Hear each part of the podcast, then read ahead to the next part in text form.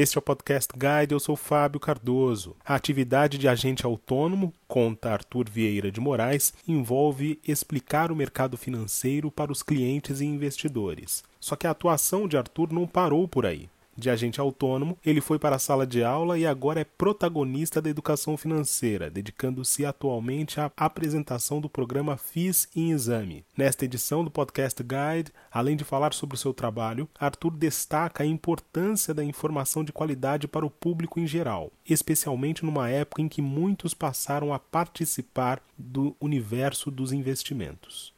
Arthur Vieira de Moraes, é um prazer tê-lo aqui conosco no Podcast Guide. Muito obrigado pela sua participação. Obrigado eu, Fábio, pelo convite. Um prazer conversar com vocês.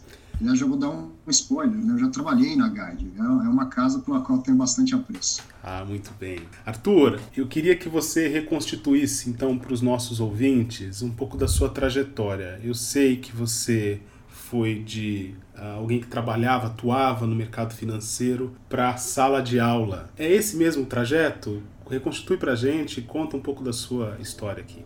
É esse o trajeto. Eu comecei como agente autônomo numa época que nem se, se chamava assim, né? A gente era chamado de corretor de bolsa. Em 1999 eu comecei a trabalhar então em mesa de corretora e atender clientes, em geral pessoa física, na sua maioria pessoas físicas. Isso porque meu pai já trabalhava com isso desde a década de 60 e fui, fui trabalhar com ele. Eram tempos bem diferentes, mas a atividade era similar, atender os investidores e, e auxiliar nos seus, seus investimentos. As demandas eram outras, os produtos financeiros eram muito menores do que os que existem hoje, né? mas a atividade era essa. Durante 18 anos, e aí sim, o mercado foi mudando muito, tecnologia, internet, home broker, outros produtos, distribuição de renda fixa, de fundos de investimento, isso tudo foi, foi tornando o mercado maior, mais amplo e, e também mais complexo. E essa atividade, ela tem até hoje, né, a atividade de agente autônomo, ela intrinsecamente implica boa parte da atividade em explicar o mercado e os produtos para os seus clientes investidores. Você está lá para fazer esse, esse contato, distribuir um produto, precisa ficar claro para o investidor qual é o produto. Por mais que você saiba qual é o perfil dele acredite que o, que o produto se adequa ao perfil e ao portfólio do investidor,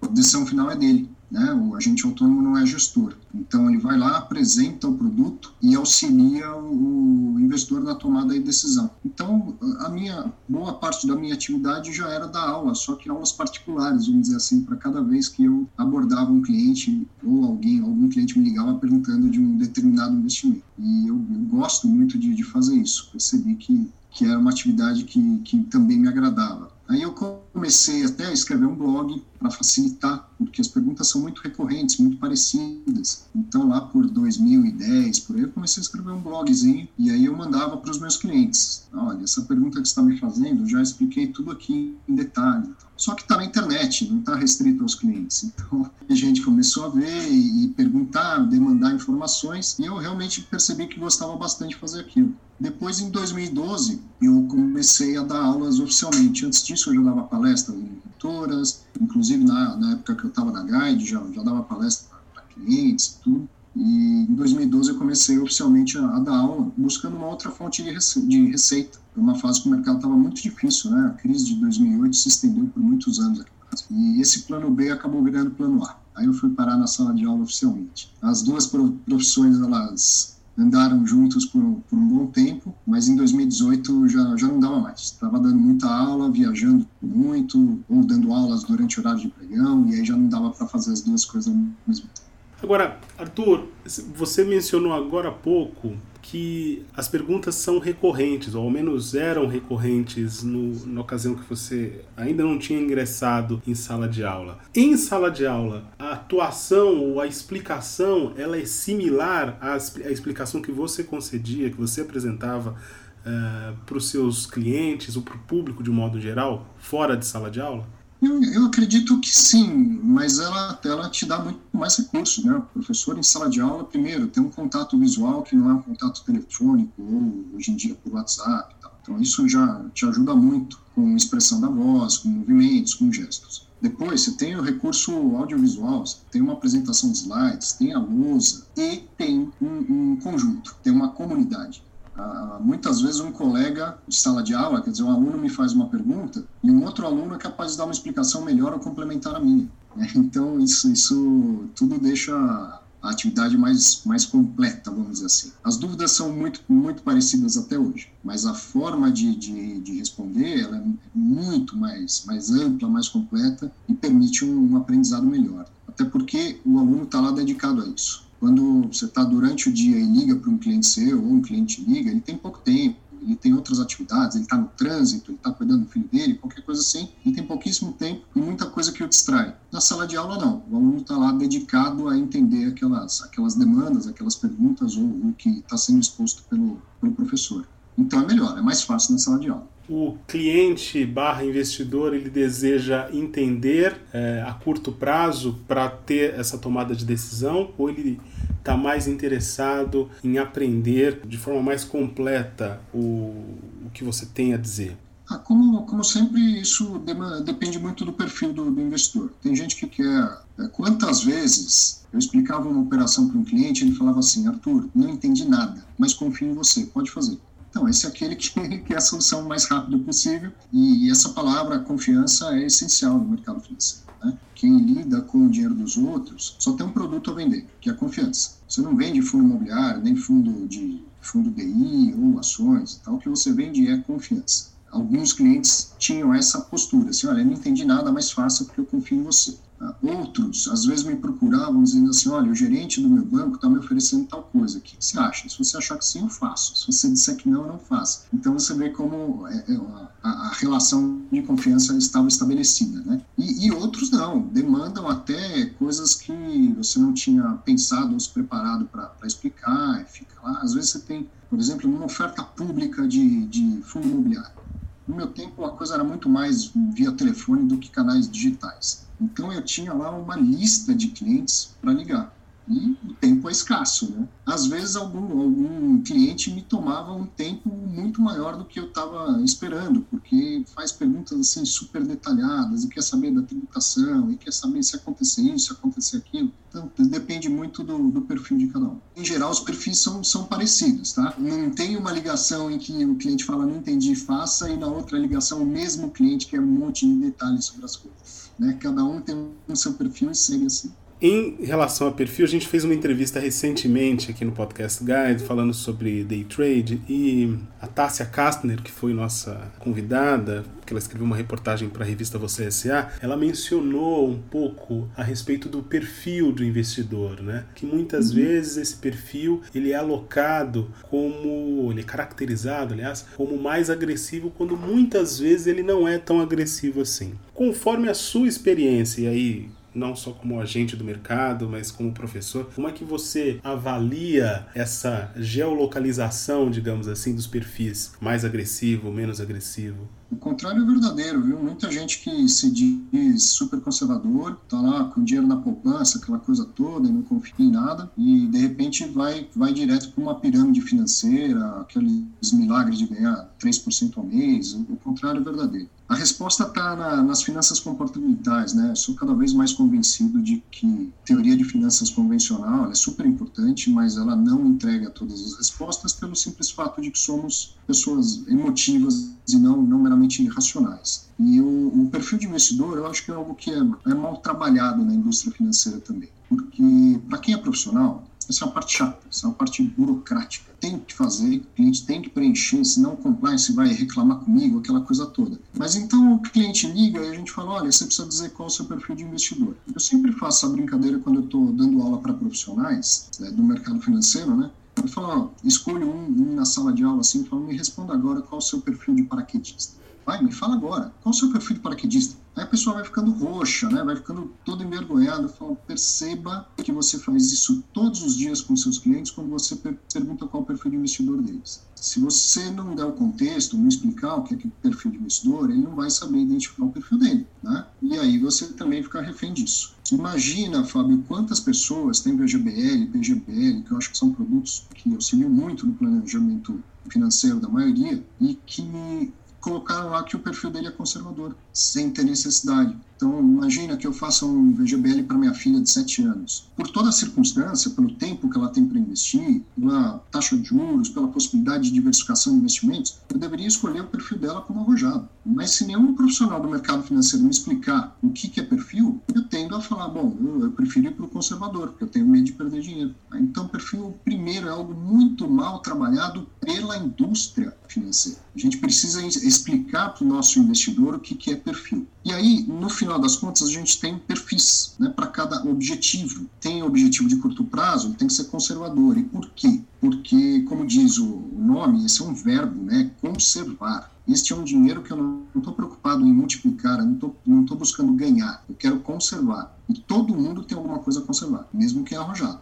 Certo? Depois, no meio do caminho, eu tenho objetivos de, de, curto, médio prazo e objetivos de longo prazo. Então, os de curto, médio prazo, eles vão, talvez possam ser ali com perfis moderados e os de longo prazo podem ter perfis mais, mais arrojados. Então, o perfil ele tem a ver com a circunstância de vida do investidor e também com a circunstância de cada objetivo, o que, que ele vai fazer com o dinheiro dele. E no final, o investimento é portfólio. Então, ninguém é só conservador ou só arrojado. Isso só tem na novela, onde tem um cara que é só bonzinho e outro que é só, só malvado. Né? A gente tem vários objetivos e, e para cada objetivo um perfil. Então, essa jornada entre o conservador e arrojado está no portfólio dele qual o percentual do portfólio que vai para ativos com mais risco, qual portfólio, o percentual que fica em ativos com menos risco. Tá? Mas todo mundo deveria ter um portfólio e nesse portfólio cabe algumas opções mais arriscadas. Cabe mercado de ações para quase todo mundo, cabe fundo imobiliário para quase todo mundo, então, o que, que não necessariamente precisa ter? Fazer day trade, alavancar com derivativos, isso para perfis muito específicos, tá? Mas quando a gente fala em assumir risco no mercado financeiro, tem, um, tem uma gama muito grande, tem uma, uma escala muito grande do que é assumir esse risco. Nem todo mundo precisa ir para fazer day trade com derivativos, com mini contrato de dólar, essas coisas. Isso aí é para um perfil é, muito específico que atrai muita gente pela, pela possibilidade de alavancagem, pelo ganho rápido. Acho que é válido para quem quer tentar né, fazer o que. Eu já tentei ao longo da minha vida também. E a gente sabe que a maioria é, vai ter bastante dificuldade, vai acabar perdendo dinheiro, vai ficar é, também emocionalmente abalado com, com, esse negócio fazer day trade, que é realmente complicado. Mas se alguém tem vontade de tentar, que, que faça, né? Conta pra gente um pouco da sua atividade hoje que envolve uma outra frente de é, comunicação para esses investidores e para outro perfil de público. E Comenta um pouco dessa relação com o mercado imobiliário. Então, mais uma vez, quando, quando eu fui para a sala de aula, eu já tinha percebido que ser agente autônomo era, era parecido no, no, ponto de vista de que eu tinha que explicar muitas coisas. Quando eu cheguei na sala de aula, eu percebi que todo professor é um comunicador. Acho que nem todo professor se deu conta disso ainda, mas todo professor é um comunicador. A gente está lá se comunicando, se expressando, e muitas vezes o professor ele estuda o conteúdo e ele esquece de estudar a forma de se expressar. Então, dentro de uma sala de aula, você pode usar, como eu falei, os, os seus gestos, a modulação da sua voz, os recursos audiovisuais, isso é comunicação. Eu já me aventurava um pouco escrevendo, né? Tinha um blog, depois comecei a escrever um blog de fundos imobiliários lá no, no portal Infomoney em 2013. Em 2012, eu respondi a dúvidas de leitores do portal Exame sobre fundos imobiliários. Então, assim, publicamente eu, eu já me aventurava na comunicação por escrito. Depois, o que a sala de aula me mostrou? Além da, da questão né, da gente ter que usar os, os recursos que a gente tem para se comunicar melhor, você começa a dar aula por algo que você domina. Você vai pela sua zona de conforto. No meu caso, foi é, fundos imobiliários. Dominar não é, não é um bom termo, né? Eu não domino assunto nenhum até hoje. Mas era um assunto que eu, que eu estudava mais, que eu conhecia melhor na época. E aí, se você começa a sair bem na sala de aula, os coordenadores dos cursos começam a te propor outras aulas de outras matérias. É, o coordenador ele tem um problema, ele tem alunos, tem aula e ele tem que entregar aquela aula. E ele sai procurando professores para alocar. Então, às vezes, alguém vem e fala, pô, mas uh, dá uma aula de derivativos para mim, por exemplo. Eu falo, mas não é muito a minha, né? Eu entendo mais de mercado de fundo imobiliário, ações, renda fixa, derivativo não é muito a minha. Não, você é bom professor, vai dar certo, você vai conseguir, vai lá. E aí você acaba aceitando. Com isso, o coordenador se livrou de um problema e o professor assumiu um problema para si. E como é que faz, então, para montar uma aula de um assunto que você não conhece tanto? Você vai apurar como o jornalista faz. Você vai estudar, você vai falar com fontes, Ah, pô, eu trabalhei na, na GAD, tem um monte de gente que trabalha com derivativos na GAD. Então eu posso ligar para um cara, pô, lembra de mim, trabalhei com você aí, preciso dar uma aula de derivativos, me explica aí. Eu tenho dúvida nisso, nisso, nisso. Aí, com, com essas informações reunidas, o professor vai condensar numa, numa apresentação e vai reportar aos seus alunos. Bom, eu percebi que isso era comunicação, não era muito diferente do que os jornalistas faziam, já era fonte de, de vários jornalistas. Então, realmente, as coisas são muito interligadas e a comunicação, é, ela já era importante antes, né? Desde a época de, de agente autônomo, imagina. Você tem que explicar um assunto complexo por telefone em 10 minutos para um cliente, sabendo comunicar é, vai ser um grande diferencial. Né? E aí, depois, em 2016, surgiu a oportunidade de eu fazer um programa de web TV, vamos dizer assim. Naquela época não se falava de lives. Era um programa na recém-criada TV Infomoney, um programa de, de televisão. E eu fiquei realmente preocupado se eu aceitava, se eu não aceitava. Era um desafio grande, mas resolvi aceitar. E aí fui estudar, fiz um curso de apresentador de televisão no Senac, não profissionalizante, e fui pouco a pouco aplicando as técnicas que eu aprendi e tal, e, melhorando a comunicação para essa outra mídia, né?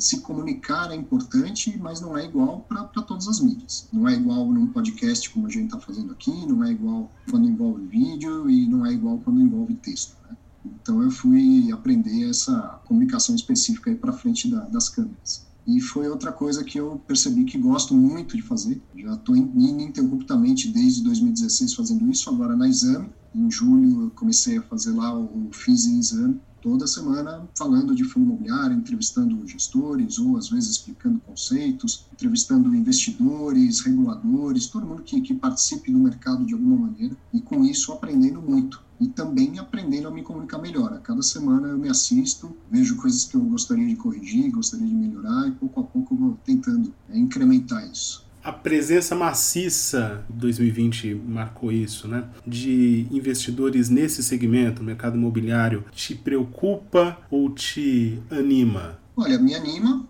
a preocupação é sempre se, se os investidores estão conscientes nas suas decisões, né? E evidentemente que nem todos estarão. Mas num ano como em 2020, quero te dizer, 2019 me preocupava mais do que 2020. Em 2019, o IFIX terminou com valorização de quase 38% no ano. No segundo semestre foi, foi a mais expressiva, assim. Boa parte dessa valorização veio no segundo semestre. Nessa hora em que a gente comemora a vinda de novos investidores e se preocupa se eles estão sabendo o que estão fazendo. Num ano difícil, num ano de, de crise, o IFIX está tá negativo no ano, inclusive, passa a impressão de que quem está chegando agora chega com expectativas mais, mais bem ancoradas, né? sem achar que vai ser aquela facilidade de subir 30 e tantos por cento num, num ano só, o que não é factível, não, não é razoável esperar para qualquer classe de, de, investimentos. Mas a me anima no ponto de vista de que o Brasil mudou muito estruturalmente, a taxa de juros caiu e a gente está vendo assim num curto período de tempo o quanto isso, isso é fértil, né? não só para o mercado financeiro, mas para a economia. É impressionante como esse ano, Fábio, parece, não é, não é o caso, tá? mas parece que eu, que eu desaprendi as coisas. Não é isso. O meu conhecimento ele foi diluído porque até pouquíssimo tempo atrás não tinha BDR, não tinha BDR de ETF, não tinha ETF internacional, não tinha BDR de dívida pública, não tinha BDR de fundo imobiliário, não tinha aluguel de cotas em fundo imobiliário, não tinha ETF de fundo imobiliário. Estamos falando assim de três meses para cá, a gama de possibilidades de investimento que, que se abriu no Brasil é, é enorme. E aí, por isso que eu falo que meu conhecimento era diluído. Eu sabia bastante de mercado financeiro, agora eu tenho que sair correndo para aprender todas essas outras coisas que chegaram ao mesmo tempo. É, então, os novos investidores, eles, eles vão chegar com mais oportunidades, com, isso tudo é, é excelente, porque a gente está falando de, de, portfólios mais completos, né? Investimento é portfólio, quanto mais produto tiver para incluir em portfólios, melhor. Mas investir, diversificar, assim, diversificação não é uma coleção de ativos. A gente tem que entender os ativos que estão lá dentro e entender como eles reagem entre si, né? a correlação ou com, com a interligação entre eles. Então, não é simplesmente porque tem um monte de produto novo que a gente tem que sair colocando esses produtos no nosso portfólio. Quanto de cada produto eu devo ter no meu portfólio? Quanto de exposição internacional. Então, tudo isso, de repente, todo mundo precisa sair correndo para estudar e entender melhor. Então, eu, eu fico animado com a chegada de novos investidores. É só o começo, com juro baixo, com essas melhoras estruturais que a gente está vendo acontecer. É só o começo. Muito, muitos outros investidores virão, muitos outros produtos virão. Mas a gente precisa fazer sempre um trabalho importante de educação financeira para que quem quiser venha bem embasado, venha bem consciente nas suas decisões. Arthur, foi um prazer tê-lo aqui conosco no Podcast Guide. Muito obrigado pela sua entrevista. Prazer é meu. Obrigado pelo convite. Conte sempre comigo. Um abraço a todos. Esta foi mais uma edição do Podcast Guide. A nossa lista completa de entrevistas está disponível no Apple Podcasts, no Deezer, no Google Podcasts, no SoundCloud e no Spotify. E no aplicativo O Guia Financeiro, além dos nossos podcasts, você encontra muito mais conteúdo sobre o mundo da economia em diversos formatos.